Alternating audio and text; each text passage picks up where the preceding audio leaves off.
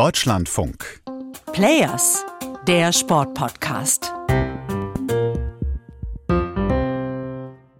Katar.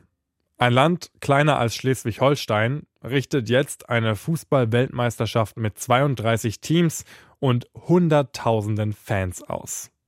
Klingt ja irgendwie wie eine Mission Impossible. Wir wollen in dieser Folge darauf schauen, wie Katar diese Mission versucht zu lösen. Aber, was vielleicht die wenigsten wissen, diese Mission wäre vor ein paar Jahren tatsächlich zu einer unlösbaren Mission geworden, denn die FIFA hatte einen Expansionswahn und wollte die WM nochmal aufblähen auf 48 Teams.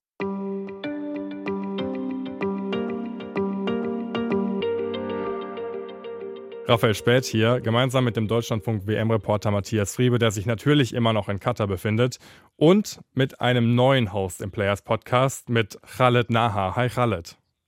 Hallo Raphael, hallo Matthias.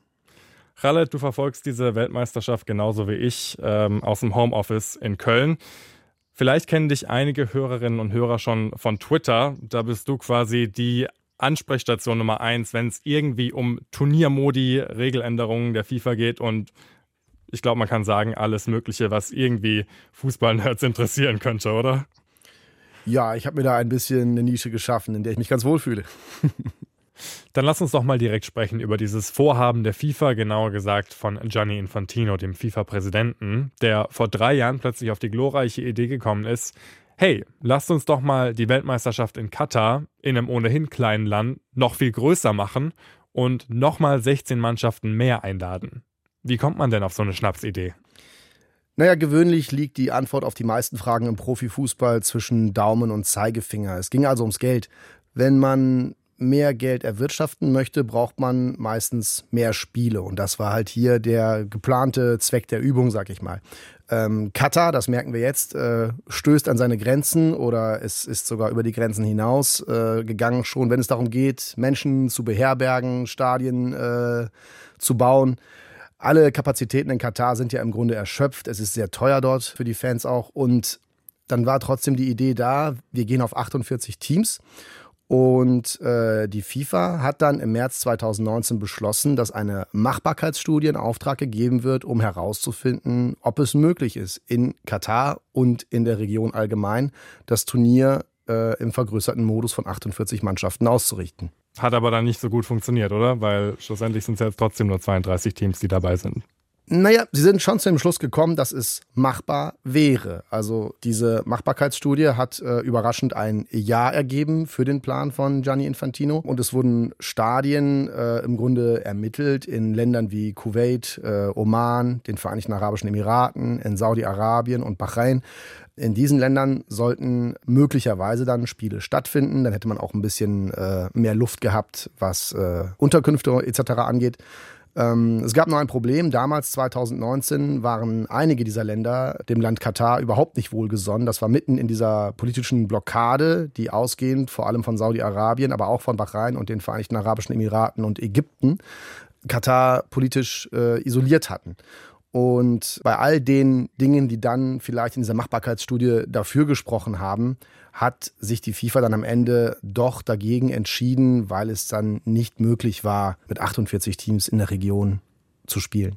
Matthias, jetzt bist du momentan in Katar vor Ort. Wie ist denn die Lage? Ist es wirklich gelungen, 32 Teams mit tausenden Fans auch in diesem kleinen Land unterzubringen? Nein, es ist nicht gelungen. Hm, da geht man auch relativ offen damit um. Die Hotelkapazitäten sind mehr als erschöpft. Katar hat ungefähr Kapazität für 100.000 Hotelbetten. Die sind einfach weg. Die werden alle gebraucht bei rund 1,2 Millionen Menschen, die innerhalb der vier Wochen hier äh, sein werden. Natürlich nicht alle gleichzeitig. Es sind äh, mehrere Kreuzfahrtschiffe, die ähm, in der Bucht von Katar äh, angelandet sind, wo es extra Shuttlebusse in die Stadt gibt, wo äh, einige tausend drauf schlafen und jeden Tag das hat es bei der Weltmeisterschaft auch noch nie gegeben, fliegen mehr als 100 Flugzeuge, Shuttle-Flugzeuge, die Fans aus den umliegenden, von den umliegenden Flughäfen hier ein, von Dubai beispielsweise, äh, wo sie dann untergebracht sind, äh, um einfach diesen Druck weiterzunehmen. Also äh, Katar ist. Da freut sich der ökologische Fußabdruck. Da freut sich nicht nur der ökologische Fußabdruck, es ist einfach so, dass Katar völlig was alleine mal das Thema Hotelkapazitäten angeht, völlig über seine Kapazitäten hinausgegangen ist. Das Ganze wird ja auch nochmal erweitert in dieser ganzen äh, grotesken Szenerie in dem Hafen von Doha. Ne? Wenn da drei Kreuzfahrtschiffe vor Anker liegen, die dann für mehrere hundert Dollar pro Nacht äh, tausende Fans beherbergen, da sieht man ja, dass man alles versucht, um da äh, provisorisch irgendwie es äh, zu ermöglichen, dass alle ein Dach über dem Kopf haben. Ne?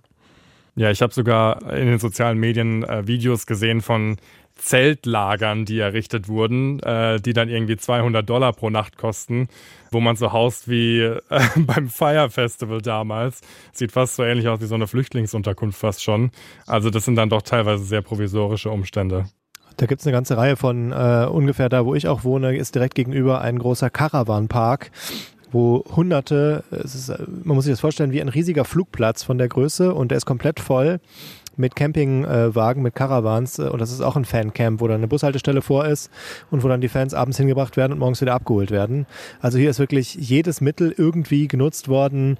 Es gibt äh, extra ausgeschilderte Wohnungen, die jetzt FIFA-Unterkünfte sind, wenn man mal so ein bisschen durch die Seitenstraßen geht, sieht man das, dass dann in normalen Wohngebäuden auf einmal FIFA-Logos dran sind und äh, so ein Schild davor hängt, dass es eine offizielle FIFA-Unterkunft ist. Und es gibt mitten in der Stadt auch ein großes Zentrum, äh, wo es auch um Unterkunftsvermittlung geht, äh, wo man sich dann auch als angereister Fan sozusagen hinwenden kann. Das ist alles äh, eigentlich nur Ausweis dessen, dass es hier viel, viel, viel, viel äh, mehr Kapazität gibt, als sie eigentlich vorhanden ist. Aber wenn man das jetzt so alles hört, dann kommt mir in den Kopf, wäre es doch eigentlich, wenn man jetzt aus katarischer Sicht auf die ganze Sache schaut, eine gar nicht so schlechte Idee gewesen, zu expandieren und sich noch ein paar mehr Gastgeber, Co-Gastgeber äh, an Bord zu holen und dann eben die möglichen 48 Teams und die gigantische Weltmeisterschaft in Kauf zu nehmen, oder? Wie gesagt, ich glaube, dass damals einfach die äh, Umstände andere waren als jetzt, wenn man das Turnier mit den Gegebenheiten von jetzt äh, planen müsste damals. Dann wäre man vielleicht eher auf die Idee gekommen, weil diese Blockade jetzt nun halt äh, mehr oder weniger beendet ist. Damals äh, war es halt nicht so richtig äh, vorstellbar, dass diese Länder gemeinsam so etwas ausrichten. Wenn man daran denkt, dass äh, Saudi-Arabien beispielsweise ja versucht hat, aus Katar eine Insel zu machen, indem sie da einen Kanal reingaben. Also die äh, Feindseligkeit war groß zu der Zeit noch. Äh, sie ist jetzt nicht mehr da, aber schon damals war die Zeit knapp, um das alles zu planen, weil da so viel dran hängt. Und äh, ich denke, das ist der Hauptgrund dann am Ende, warum man davon Abstand genommen hat.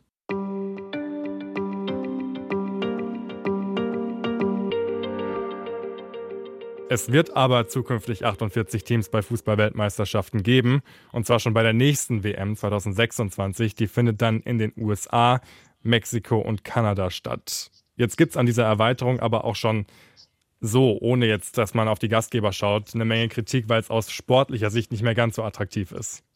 Ja, es ist nicht nur nicht attraktiv, es ist vor allem ähm, von der sportlichen Integrität her erstmal mit einem großen Fragezeichen zu versehen.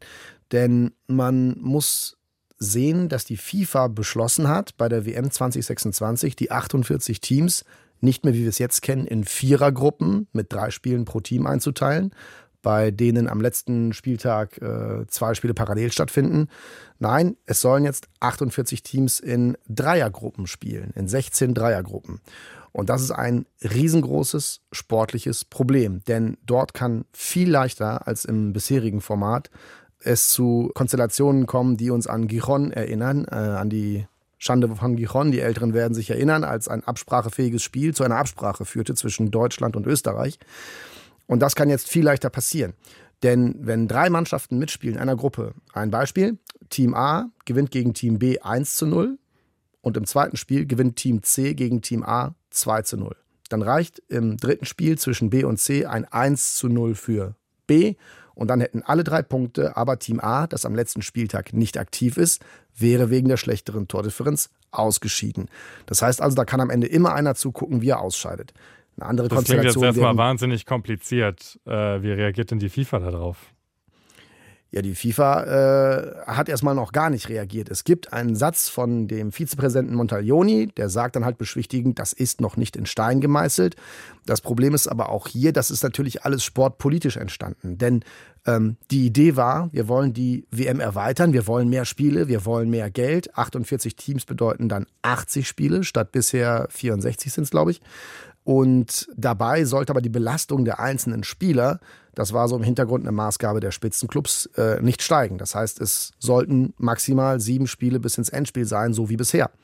Wie macht man das? Es gibt jetzt eine K.O.-Runde mehr 2026. Vor dem Achtelfinale soll es ein Sechzehntelfinale geben. Damit haben wir ein Spiel mehr. Also müssen wir vorne kürzen und deswegen sollte es in der Vorrunde, in der Gruppenphase ein Spiel weniger geben. So wäre man weiter bei sieben Spielen maximal pro Mannschaft.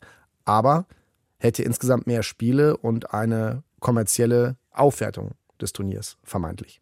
Und ich finde, äh, das ist ja auch noch ein Argument, worüber wir jetzt gar nicht gesprochen haben. Man kann auch mal über das Thema Qualität reden. Als die Europameisterschaft vor sechs Jahren in Frankreich von 16 auf 24 Mannschaften aufgestockt wurde, haben wir eine unglaublich langweilige Vorrunde erlebt. Äh, Khaled und ich waren beide vor Ort in Frankreich.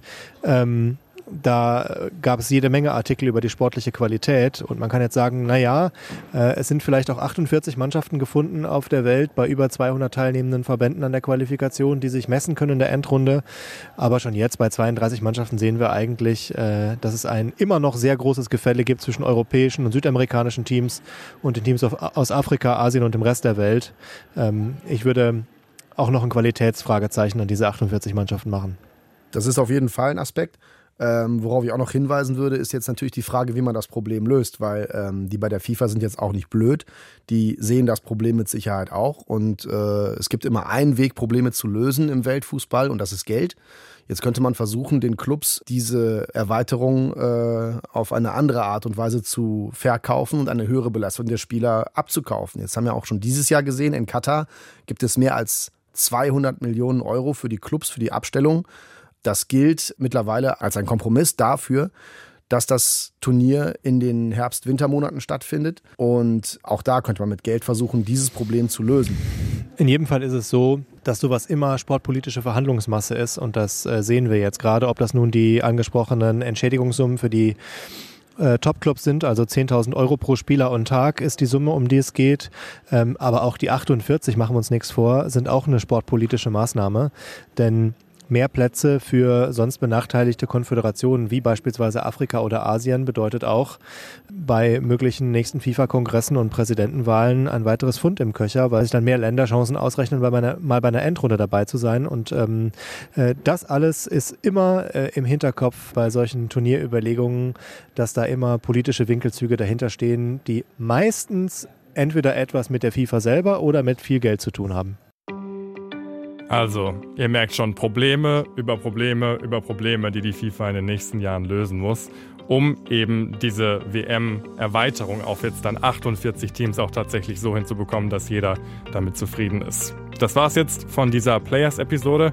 Wenn euch dieser Podcast gefällt, dann hinterlasst uns doch gerne eine Bewertung. Das hilft uns immer weiter. Lob und Kritik gerne per Mail an players.deutschlandfunk.de oder auf Twitter at dlf-sport heißen wir da. Das war's jetzt von uns. Wir hören uns morgen wieder. Bis dahin, macht's gut. Ciao.